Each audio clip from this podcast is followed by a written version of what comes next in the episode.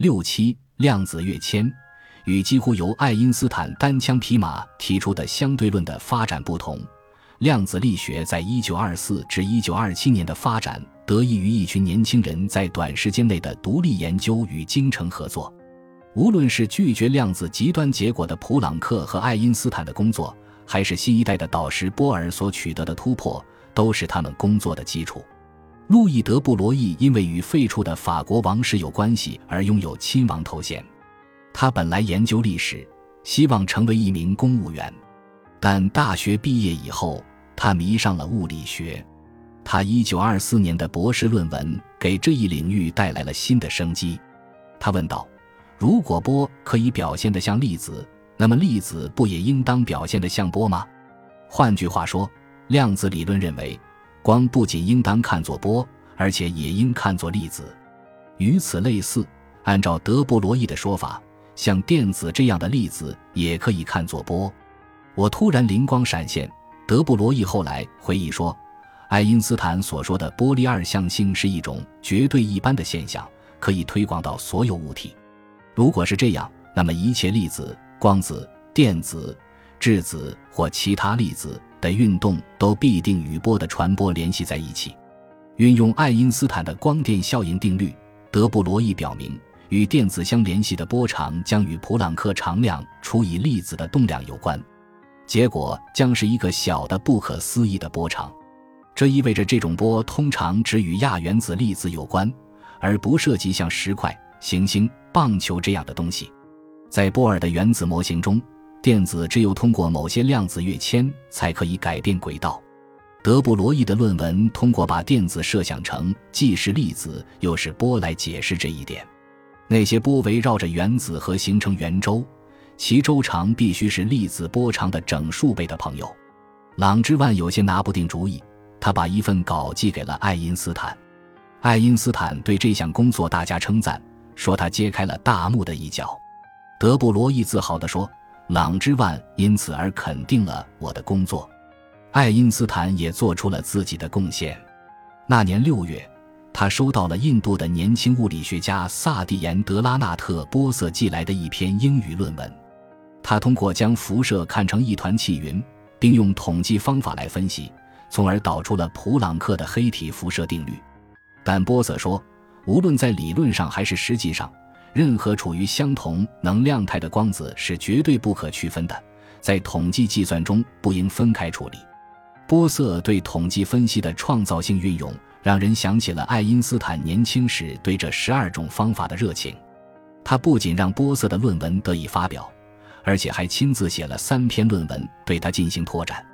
在这些论文中，他将波色的计算方法应用于实际的气体分子。从而成为量子统计力学的主要创始人。波色的论文考虑的是没有质量的光子，爱因斯坦则拓展了这一观念。他将某些情况下有质量的量子粒子看成在统计上彼此不可区分。量子或分子不应被看成在统计上彼此独立的结构。他写道。爱因斯坦从波色的原始论文中得到的关键洞见涉及如何计算多个量子粒子每一种可能状态的概率。耶鲁物理学家斯通以骰子做类比来说明这一计算。在计算两个骰子滚动后得到七点的机会时，我们先是计算 a 是四点，b 是三点的概率，再计算 a 是三点，b 是四点的概率。最后将两者看成得到七点的完全不同的方式，把两项结果结合起来。爱因斯坦意识到，在运用这种计算量子态机会的新方法时，两个概率不应被看成不同，而应被看成同一个。四杠三组合与三杠四组合是不可区分的，类似地，五杠二组合与二杠五组合也不可区分。这就将两个骰子得到七点的方式数目减少了一半。将得到六点的方式数目从五种减少到三种，但并不影响得到两点或十二点的方式数目。只要花几分钟记下可能的结果，就会表明这个系统如何改变了得到任何特定总数的总概率。如果把这种新的计算方法运用于几十个骰子，那么它所造成的变化将会更大。如果我们讨论的是数十亿个粒子，概率的改变就是巨大的了。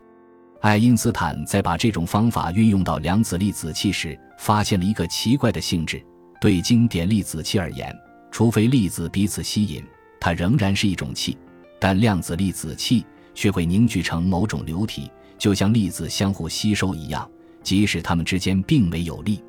这一现象现在被称为波色爱因斯坦凝聚，它是量子力学的一项卓越的重要发现。而大部分功劳都应归功于爱因斯坦。波色并没有充分意识到他所运用的统计数学代表着一种全新的研究方法。和普朗克常量一样，爱因斯坦洞悉了他人发明设计中的物理实在和意义。正如爱因斯坦和德布罗意所建议的，爱因斯坦的方法将粒子看成好像具有波性。爱因斯坦甚至预言。如果用一束气体分子做托马斯洋的双缝干涉实验，它们将像波一样彼此干涉。他写道：“一束穿过缝隙的气体分子必定会像光线那样发生衍射。”令人惊讶的是，不久实验就表明事实的确是这样。尽管爱因斯坦对量子理论的方向感到不安，但至少在目前，他仍然在推进量子理论。显然。爱因斯坦影响了波动力学的基础，他的朋友波恩后来说，这是无可否认的。爱因斯坦承认，粒子的这种相互影响非常神秘，因为它们似乎本应独立的行为。量子或分子未被看成彼此独立。他写信给另一位困惑的物理学家，并在复言中承认，他在数学上没有什么问题，但物理性质依然隐藏着。从表面上看。假设两个粒子无法区分，违反了爱因斯坦坚持的可分离性原理。他后来也用这条原理来质疑量子力学的完备性。该原理断言，在空间中处于不同位置的粒子被赋予了分离的、独立的实在性。广义相对论引力理论的一个目标就是避免任何神秘的超距作用，即发生在一个物体上的事情可以瞬时影响另一个遥远的物体。爱因斯坦又一次站在了量子理论的最前沿，这方面将一直使他耿耿于怀。又一次，年轻同行比他更容易接受他的思想，一如他曾经比普朗克、庞加莱和洛伦兹等人更拥护他们的思想。奥地利理论物理学家埃尔文·薛定谔迈出了下一步，由于他觉得自己不大可能发现任何重要的东西，于是决定成为一名哲学家。但在世的奥地利哲学家实在太多了，他在哲学上无法谋职，于是开始坚持做物理。爱因斯坦对德布罗意的表扬使他深受鼓舞。不久，他提出了一种被称为波动力学的理论，得出了支配德布罗意电子波的方程。薛定谔根据自己的理解，称这种波为爱因斯坦德布罗意波。开始时，爱因斯坦很有兴趣。但很快就对薛定谔波的一些结果感到困惑，特别是这种波能够在一段时间内传播很远。爱因斯坦认为，电子实际上不可能这样波动。那么，在现实世界中，波动方程到底表示什么呢？当时正在哥廷根教书的波恩是爱因斯坦的密友，两人一直保持着通信往来。波恩回答了这个问题，他提出。这种波描述的并不是电子或粒子的行为，而是它在任意时刻处于某一位置的概率。于是，量子力学从根本上说乃是基于偶然性而不是因果确定性，甚至比先前认为的更甚。这使爱因斯坦更加惶惑不安。就在这时，1925年，年仅23岁的海森伯提出了量子力学的另一种研究进路。他先是在哥本哈根随波尔学习。然后又到哥廷跟随波恩学习，就像爱因斯坦年轻时比较激进一样，海森伯也拥护马赫的主张，即理论应当避免那些无法观察、测量或证实的概念。在海森伯看来，这意味着无法观察到的电子轨道概念需要避免，但通过他所使用的数学方法，却可以解释一些能够观察到的东西。即这些电子在失去能量时发出的辐射谱线波长。由于结果过于复杂，海森伯把他的论文交给了波恩，希望他的导师能够计算出结果，然后便同一群青年人去野营了。波恩用到了矩阵这种数学工具，真的算出了所有结果，并把论文发表了。海森伯与波恩以及哥廷根的其他人合作提出了一种矩阵力学，后来被证明等价于薛定谔的波动力学。爱因斯坦礼貌地给波恩的妻子海德维希写信说：“海森伯波恩概念让我们上气不接下气。”这些精雕细琢的词语可以从各种角度加以解读。在给莱顿的埃伦菲斯特的信中，爱因斯坦语气更加生硬。海森播下了一个大量子弹，他写道：“在哥廷根，他们都相信他，我可不信。”两年后的一九二七年，海森伯做出了他更著名也更具破坏性的贡献。对普通公众来说，这是量子物理学最著名也最令人困惑的成就之一——不确定性原理。海森伯宣称：“我们不可能同时知道一个粒子的精确位置和精确动量。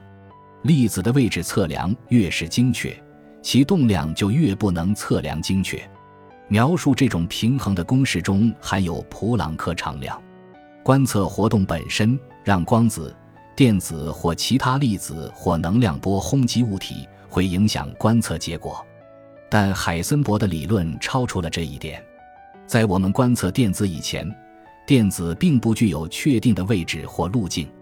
他说，这就是宇宙的特征，而不仅仅是我们观测能力的某种缺陷。不确定性原理是如此简洁，又如此令人震惊。它深深地切中了经典物理学的核心。他断言，在我们的观察之外，没有什么客观实在。甚至没有粒子的客观位置。不仅如此，海森伯的不确定性原理以及量子力学的其他方面还破坏了宇宙严格遵守因果律的观念。偶然性、不确定性和概率取代了确定性。爱因斯坦写信给海森伯反对这些特征，海森伯则径直回答说：“我认为非决定论及严格因果性的失效是必要的。”海森伯一九二六年在柏林讲演时，第一次见到了爱因斯坦。一天晚上，爱因斯坦邀他到寓所进行友好的讨论。一九零五年，爱因斯坦或许也进行过这样的争论，那时的对象是一些反对他拒斥以太的保守者。我们无法观测到原子内部的电子轨道，海森伯说。一个好的理论必须基于直接可观测的量，但你并不真正相信。爱因斯坦反驳说：“只有可观测量才能进入一个物理理论，那不就是你的相对论所做的事情吗？”海森伯有些惊奇。也许我的确用过这种推理，爱因斯坦承认，但他仍然是胡说。换句话说，爱因斯坦的思想已经有所转变。爱因斯坦与他在布拉格的朋友弗兰克也进行过类似的交谈。物理学中出现了一种新时尚。爱因斯坦抱怨说：“他宣称某些事物无法观测到，因此就不是实在的。”弗兰克表示抗议：“但你所说的这种时尚，恰恰是你1905年的发明啊！”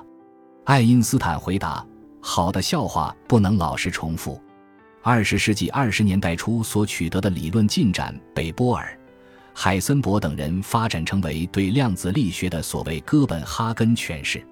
物体的某种性质，只有在对这一性质进行观测的背景下才能讨论。这些观测不仅反映了同一图像三百三十三的不同方面，而且也彼此互补。换句话说，并没有什么独立于我们观测的唯一的背后实在。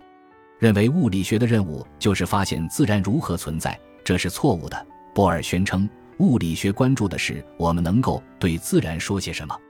无法精确地知道这种背后实在，就意味着不存在经典意义上的严格决定论。当我们希望从现在计算未来时，我们只能得到统计结果。海森伯说：“因为我们永远也发现不了现在的每一个细节。”这场革命于1927年春进入高潮。爱因斯坦则用牛顿逝世二百周年来捍卫基于因果性和确定性的经典力学体系。二十年前。年轻的爱因斯坦推倒了包括绝对空间和时间在内的牛顿宇宙的多根支柱，但是现在他成了既定秩序的捍卫者，成了牛顿的捍卫者。他说，在新的量子力学中，严格的因果性似乎消失了。但事情还没有定论。爱因斯坦说：“但愿牛顿方法的精神能够使我们重新恢复物理实在与牛顿学说最深刻的特征——严格因果性之间的联系。”爱因斯坦从未完全妥协，即使实验和观测一次又一次地表明量子力学是有效的，他仍然是一个实在论者，坚定地信仰一种植根于确定性的客观实在，不论我们是否去观察，它都存在。感谢您的收听，本集已经播讲完毕。喜欢请订阅专辑，关注主播主页，更多精彩内容等着你。